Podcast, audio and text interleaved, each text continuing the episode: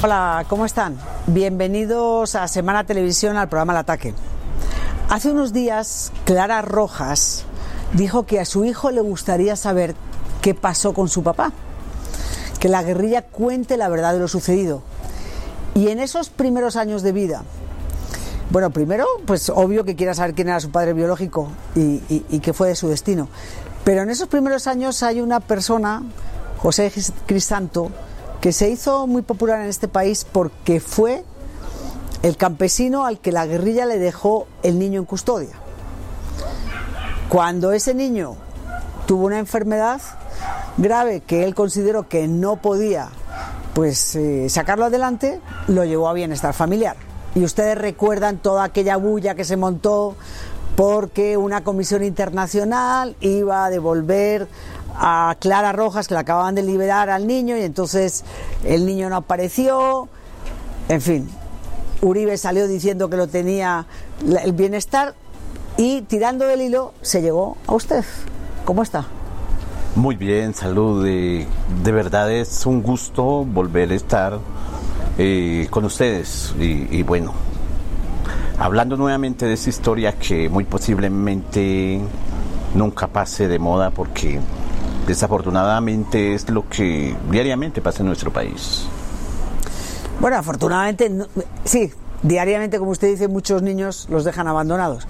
Pero digamos que en estas circunstancias tan especiales como la suya, cuando usted escuchó que Clara Rojas decía que quiere saber qué pasó con su papá, qué, qué pasó con el papá del niño, porque su hijo se lo, lo, lo quiere conocer, de pronto no ha pensado que también querrá saber qué ocurrió con él cuando se lo entregó a la guerrilla a usted. Claro que sí, en cuanto este toda la juventud hoy en día es demasiado inquieta y más este muchacho que eh, no le ha tocado vivir una situación tan fácil su historia él va a querer conocer todo desde un comienzo eh, y pues hombre, sería muy bueno algún día tener la oportunidad de, conversar con Emanuel y no sé, responderle alguna de tantas preguntas que debe tener. E incluso hoy en día mis hijos, los que aún se acuerdan de él, cuando llegó a la finca, cuando lo llamábamos Peggy, después Juan David, eh, me preguntan, papá, ¿qué pasará con, con Emanuel, con Juan David? ¿Dónde está? Eh, varias veces me preguntan y yo creo de que él llegará a su momento en que él quiera conocer realmente su propia historia. Si yo, si yo fuera Emanuel y le dijera, ¿por qué llegué hasta allá?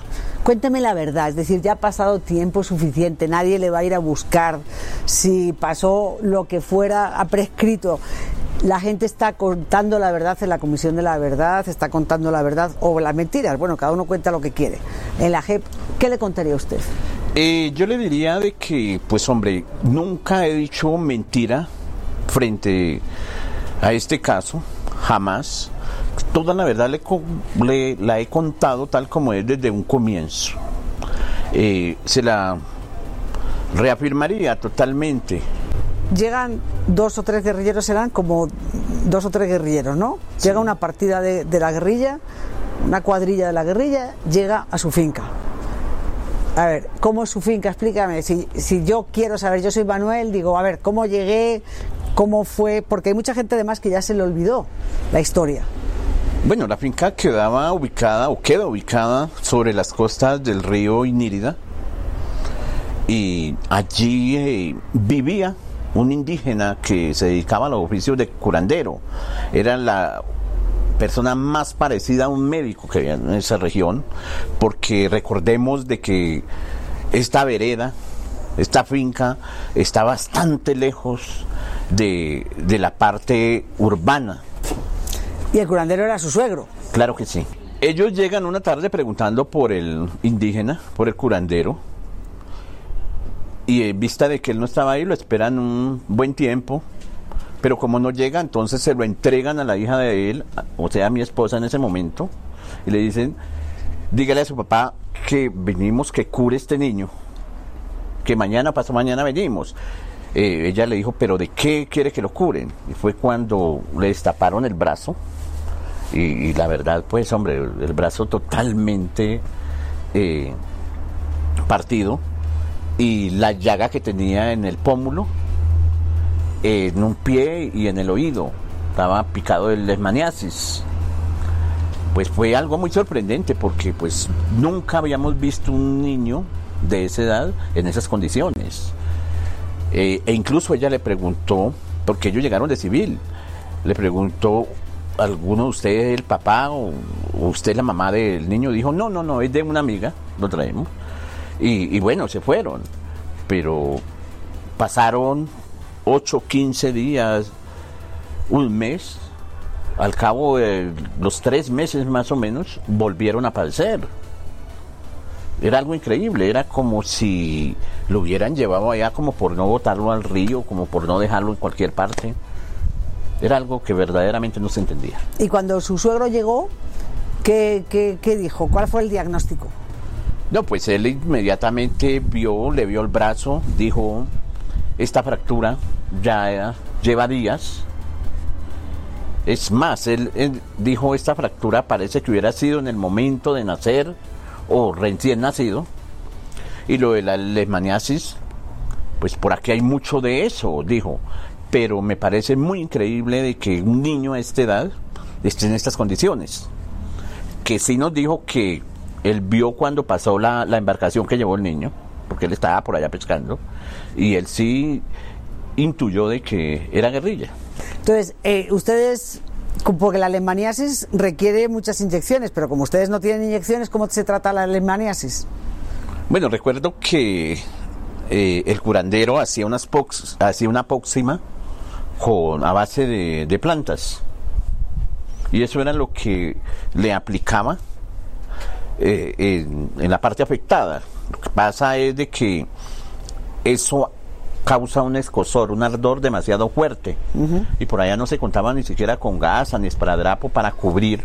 Entonces cuando al niño se le, se le aplicaba la próxima, pues él de una u otra manera bregaba a quitarse porque eso arde. Entonces no fue fácil, aunque la del pie y la del oído sí se le vio harta mejoría. La de la cara no, no mucho. ¿Tardó tiempo? Sí, claro que sí. Cuando llegan, es decir, usted ya se tiene que decir, bueno, me tocó alimentar una boca más. Para usted era una boca más. En ese momento, ¿qué pensó? Menudo encarte. Todos los días miraría por donde salieron, miraría a ver si vienen y se lo llevan, porque pues es un encarte. Bueno, de todas maneras, claro, yo tenía ya cinco hijos y la situación no era la mejor pero era un niño, yo veía a ese niño totalmente indefenso, yo veía que la única esperanza de vida que tenía ese niño era lo que nosotros pudiéramos hacer por él. Es más, eh, compartía el biberón con la niña casi de la edad. Eh, nosotros, yo prácticamente eh, con los días empecé a preocuparme por él como si fuera un hijo más. Es más, por él hice tantas cosas cuando le daba fiebre, a la hora que fuera me tocaba arrancar a buscar medicina en las fondas, en las bodegas, a horas, a conseguir el, el acetaminofén líquido para darle, que con eso le calmaba la fiebre. Con él tuve que luchar muchas veces mucho más que con mis propios hijos. Cuando la, situación se fue poniendo bien complicada y ni para pañales, pues tocaba con pañales de tela eh, ni para leche, ni nada. Y cuando yo llego un día a la casa, después de pasados unos tres meses, tres, casi cuatro meses, cuando veo un poco de guerrilla que, está en la casa, yo dije, vinieron por el niño, ¿sí? Y, y, bueno, pues sentí alegría de que se llevaran el niño, porque pues también de pronto lo llevarían a un hospital, no sé, donde un profesional, y también pues sería una carga menos para mí, ¿no? Pero la sorpresa fue que cuando llegué, eh, saludé ahí a, uno que estaba hablando con mi suegro, me parecía que era el comandante de, los que iban, y le pregunté que qué iban a hacer con el niño. Y me dijo, no, el niño se queda acá, el niño no se puede llevar para ningún lado. Entonces fue cuando le dije, eh, mire, a mí me parece que ese niño deben de llevarlo donde un médico porque acá don Ramón, la verdad, no puede arreglarle lo de la factura, lo de la leishmaniasis, no es fácil tratarla en un niño. Y el niño necesita es una asistencia médica. Y el tipo de una vez me miró mal y me dijo, es que están cansados con él. ¿O qué quieren que haga? Si no se puede llevar a ningún lado. Aquí se queda. Hombre, ¿qué va a hacer uno? Pues eh, conocía después, me dijeron del nombre de uno de los que lo había llevado, que le decían porrón. Y, esa vez que fueron, que le digo, después de 3, 4 meses de haber dejado el niño, habían unos 15, 18 guerrilleros. Ya a los meses fue cuando yo tuve el problema con, con este miliciano. Resulta de que por allá eh, las guerrillas, las guerrillas como tal, ellas se replegaron porque llegaba la fuerza pública, el ejército. Entonces quienes quedaron encargados de las áreas fueron los llamados milicianos, comandantes de milicias y otras cuestiones, gente verdaderamente muy abusadora. Y había un comandante de milicias que quería que mis hijos fueran cada ocho días a recibir clases como adoctrinamiento guerrillero, a lo, a lo cual yo me opuse a esa situación porque la verdad no estaba de acuerdo que, que un niño de 6, 7 años empezaran a, a, meterle tanta psicología. Y ese fue el detonante para que me declararan como enemigo en la organización. ¿Eso eran del primero? Esos, esos eran sí del eran del primer- primer Esos sí eran del primero. Y debido a eso, ya después eh, tuve que abandonar la región porque pues me iban a, a matar. Porrón. ¿Usted ha vuelto a saber algo de Porrón? ¿O nunca más con las desmovilizaciones, con todo? ¿Volvió a tener contacto con él? ¿Lo buscó? ¿O, o no ha vuelto a saber No, nada de él? jamás. Solo supe que uno de los que lo llevaron le decían porrón, de los del séptimo. Nunca más. Yo después de, de salir de allá, eh, nunca he tenido más contacto con, con ninguna persona de esas. Es más, eh, cuando estuve privado de la libertad, pues lógicamente que allí sí llegaron mucha gente del primero, del séptimo, y le contaban a uno tantas historias, ¿sí? Es más, le contaban todo sobre, porque, sobre Clara, sobre Ingrid, sobre todos los secuestrados, porque fueron personas que estuvieron dentro del círculo cercano a, a donde los tenían secuestrados, eran los que les prestaban seguridad, los que estaban pendientes, tantas cosas. Eh, el niño se lo entregan a ustedes con cinco me- de cinco meses, más o menos. Pasan los días, viene la guerrilla, se va la guerrilla. ¿Y qué hace usted con el niño en un momento dado? ¿Por qué decide llevarlo a bienestar familiar? Bueno, cuando yo tengo que abandonar la, la- la región porque ya me, me informaron de que estaba en la lista de los que iban a, a matar, tuve que, que salir de la región. Eh, Pero ¿cómo entró usted en esa lista? Eh, ese episodio, a ver, ¿cómo se produce? Bueno, después de que tuve este altercado con el comandante de las milicias, eh, me declararon enemigo de la organización.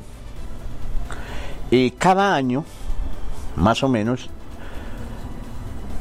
ellos hacen una algo que mal llamado le dicen la limpieza social. Los que no están de acuerdo con las FARC, los que no cultivan coca, los viciosos, toda esta cuestión, los matan. Afortunadamente, eh, un mismo guerrillero me conoció. Yo no lo conocí, yo lo distinguí de él cuando era un niño en la Macarena.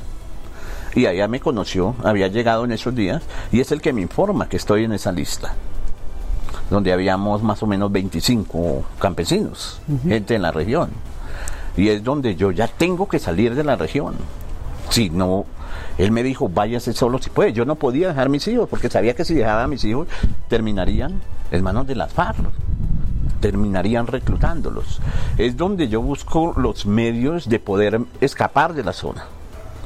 Eh, mi suegro incluso y mi señora me decía que dejáramos el niño donde un vecino para que se lo entregara a las FARC cuando fueran a preguntar. Hombre, pero yo dije la única esperanza de vida que tiene este niño es lo que nosotros podamos hacer por él. Es más, yo me había encariñado mucho al niño. El niño ya me decía papá en ese entonces. Ya empezaba a, a decir una que otra palabra y decía papá, papá. Cuando yo llegaba se ponía muy contento. Hombre, era inhumano de mi parte dejar ese niño y traerme los míos, porque eran mis hijos. La única opción y esperanza de vida que tenía ese niño era lo que yo pudiera hacer por él. Por eso no dudé en ningún momento en traérmelo. Usted llega a- al retorno y cuándo decide que lo tiene que entregar ya a bienestar. No, mira, yo llego al retorno, por decir algo, hoy en la tarde. ¿Sí? Llegamos cansados, bien en la tarde, buscamos alojamiento, residencia, nos alojamos. El día siguiente me madrugó a levantar. La señora de la residencia nos dijo que podíamos cocinar ahí. Eh, voy, compro lo del desayuno, me baño, me alisto porque quiero llevar el niño al hospital. La prioridad era llevar al niño a Peggy al hospital. Estábamos desayunando cuando uno de mis hijos pega un grito, dice que le duele la cabeza y se desmaya. Dios Esteban, él se desmaya, se pone totalmente eh, morado. Es cuando yo digo, "Mm, mi niño, ¿qué le pasó? Y lo cojo en las manos, la señora de la residencia me lleva en su moto hasta el hospital. Llego, estando en el hospital, ella se viene y ya como Liliana sabía que iba a llevar el niño, entonces la señora la acompaña con el niño también al hospital. Eh, en es- eso pasó un lapso de una hora. Mi hijo est- estuvo muy grave, inmediatamente lo trasladaron hacia el retorno y yo tuve que venirme con él. Cuando Liliana, mi señora, lleva a Peggy, con la señora también lo ven en esas condiciones y lo trasladan a San José. Allá es donde llegan y yo me hago cargo de los dos. Y paso ahí ocho días con ellos. Tenía que dormir debajo de la cuna donde dormían ellos, comer lo que ellos ya dejaban, porque no tenía dinero. Y ahí es donde ya hablo con el doctor, no recuerdo el nombre del doctor, donde él me llama y me dice la situación del niño, cómo estaba. Yo le digo que lo mejor era ponerlo en custodia de bienestar. Él me pregunta sobre mis condiciones económicas y toda esa cuestión. pero usted cómo inscribe al niño, como si fuera hijo suyo. Claro, claro, porque yo llego, cuando ellos llegan con el niño, yo estoy en el hospital, mi señora me lo entrega y dice, ahí queda con ese niño, usted buscó sus problemas y se va. Ahí es cuando me dicen que el nombre del niño. Yo le digo, la verdad no le tengo un nombre. Y dicen, no, es que tiene que tenerle un nombre o si no, no se le puede dar una atención. Tiene que ponerle un nombre. Es donde yo empiezo a ver qué tengo que hacer. Dije, bueno, pues lo más que sea sobrino mío. Y es donde me invento el, el nombre Juan David, voy y lo registro y todo. Y ya cuando llego, voy llegando. Es algo muy sorprendente porque desde el momento que el, que el niño sale del retorno a San José, y mientras yo hago todas esas vueltas no han pasado más de cuatro horas, y es cuatro o cinco horas, y es cuando yo voy entrando nuevamente al hospital, ya el niño lo atienden, ¿sí? Es cuando me aborda un tipo que se hace pasar, que era integrante de las FARC, y me dice, ¿usted por qué se trajo ese niño? Usted tiene que responder por ese niño. Como si en el mismo hospital del retorno se hubieran dado cuenta. Fue algo que aún no me explico. ¿Por qué ellos se iban a dar cuenta? O le tenían a usted. O me tenían, no sé, me estaban siguiendo. Y ahí ya, estando el niño en el hospital, ya pues debido a, a la evaluación que le habían hecho de la lesmaniasis, de la fractura, que era una fractura verdaderamente crónica, es donde el médico habla conmigo y me, me pregunta sobre mi situación. Yo le cuento la verdad de la situación mía, no cómo había llegado ese niño, porque ya tenía una amenaza. Entonces él me dice lo mejor que puede hacer es ponerlo en custodia de bienestar familiar. Bienestar familiar va a estar muy pendiente de la recuperación de él, le va a estar informando. Yo le pregunto, ¿a mí me vuelven a entregar el niño? Me claro, cuando se recupere, el niño vuelve, porque usted es la persona más cercana a él. Yo le digo, mire, la verdad, por mí no hay ningún problema. A mí lo que me importa es de que el niño se mejore. Y usted se va. Y es donde yo regreso ya al retorno. Ahí es donde me radico durante un tiempo. Y ya el niño queda en bienestar es donde lo encuentra. Claro, ya el niño queda en bienestar, más sin embargo a mí constantemente bienestar me estaba informando dónde estaba el niño, todo. Yo sabía en Bogotá la dirección, todo donde, cuál era la madre sustituta del niño, en qué centro médico lo estaban atendiendo, interviniendo y toda esa cuestión. Bienestar nunca me negó esa información. Yo nunca le di esa información a las FARC cuando me presionaron a lo último. Nunca. Yo siempre, yo después de todo lo vivido, yo juré que nunca le regresaría ese niño a las FARC. Yo me iba a quedar con ese niño, como un hijo más. Era mucho lo que yo había sufrido con ese niño. Pero nunca, nunca imaginé que se tratara de, del hijo de Clara Rojas. Que lo veía que pasaba por televisión la noticia que el gobierno ofrecía una recompensa de dos mil millones de pesos por quien entregara o supiera el paradero del niño.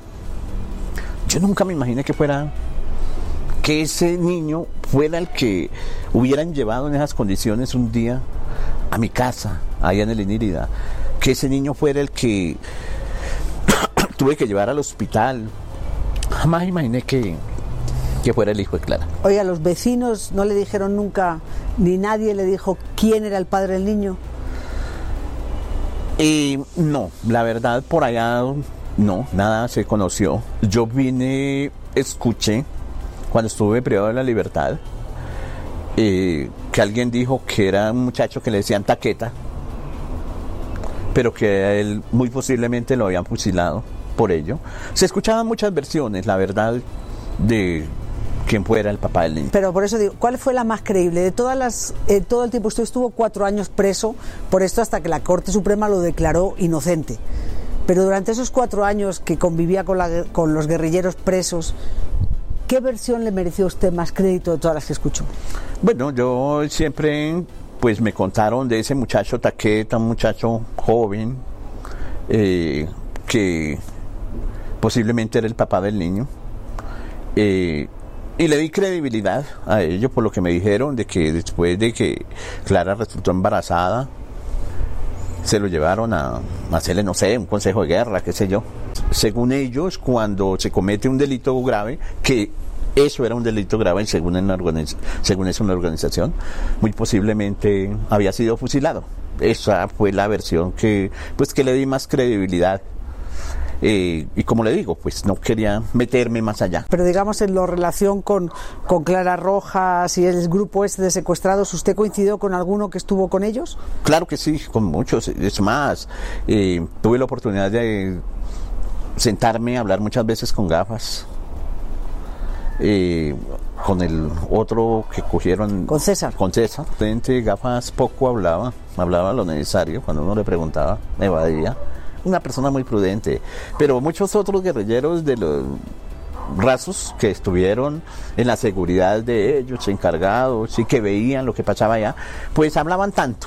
Le contaban a uno cómo transcurría el día a día con estos secuestrados, cómo les tocaba a ellos, lo que ellos veían, todas esas cuestiones. ¿Qué le diría hoy a Emanuel si, si un día se lo encuentra frente a frente? Si él quiere, si él quiere verlo usted frente a frente, ¿qué le diría? Pues no, la verdad, de desearle todo lo mejor y, y no, decirle de que la vida lo tiene para grandes cosas. Emanuel, de una u otra manera, cambió mi vida totalmente. ¿Para bien o para mal? Eh, creo que para bien, porque aún tengo mis siete hijos al lado. Todos viven conmigo y, y hemos luchado. Nos ha tocado pasar momentos difíciles, pero al fin y al cabo esa es la vida. Usted muchas veces le ha reprochado a Clara Rojas que le ha hecho daño en su vida.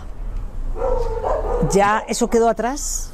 Sí, sí, realmente sí. No, en un entonces cuando ella apela a mi libertad, cuando me juzga, hombre, yo la verdad siempre he soñado y he querido algún día tener la oportunidad de, sentarme a hablar con Clara Rojas y contarle tantas cosas, así como estoy hablando con, con usted.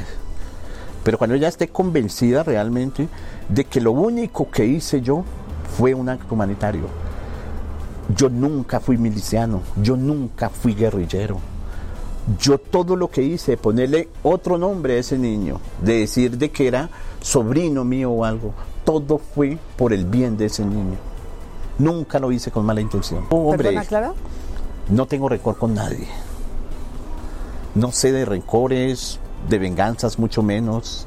Hombre, la vida es bonita y a pesar de las situaciones difíciles que nos ha tocado vivir, aquí vamos, aquí estamos y si aún seguimos vivos es porque merecemos estarlo y porque tenemos muchas cosas por hacer.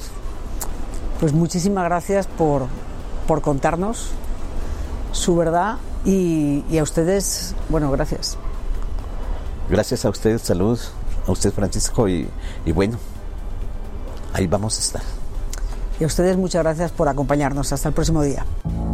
En estos tiempos todos tenemos miedo, es normal, pero nos olvidamos que el miedo es nuestra mayor razón para avanzar. Sí, créelo. ¿Acaso no recuerdas? Sentiste miedo al decir lo que pensabas, pero encontraste valor al ver que tu voz era la de muchos. Sentiste miedo del futuro, pero sacaste valor para luchar por ellos. Sentiste miedo cuando te hicieron empezar de cero pero no se dieron cuenta que tu valor convirtió ese cero en una oportunidad. Nosotros también sentimos miedo al parar, pero ayudar a Colombia fue lo que nos llenó de valor. Entonces, hoy más que nunca demostrémosle al miedo que somos buenas ideas, colectividad, innovación, ganas de no rendirse, porque eso que viene después del miedo se llama valor. Empresa de licores de Cundinamarca. Es el momento para contagiarse de valor. Prohíbas el expendio de bebidas embriagantes a menores de edad. El exceso de alcohol es perjudicial para la salud. Volumen de alcohol entre 24 y 35%.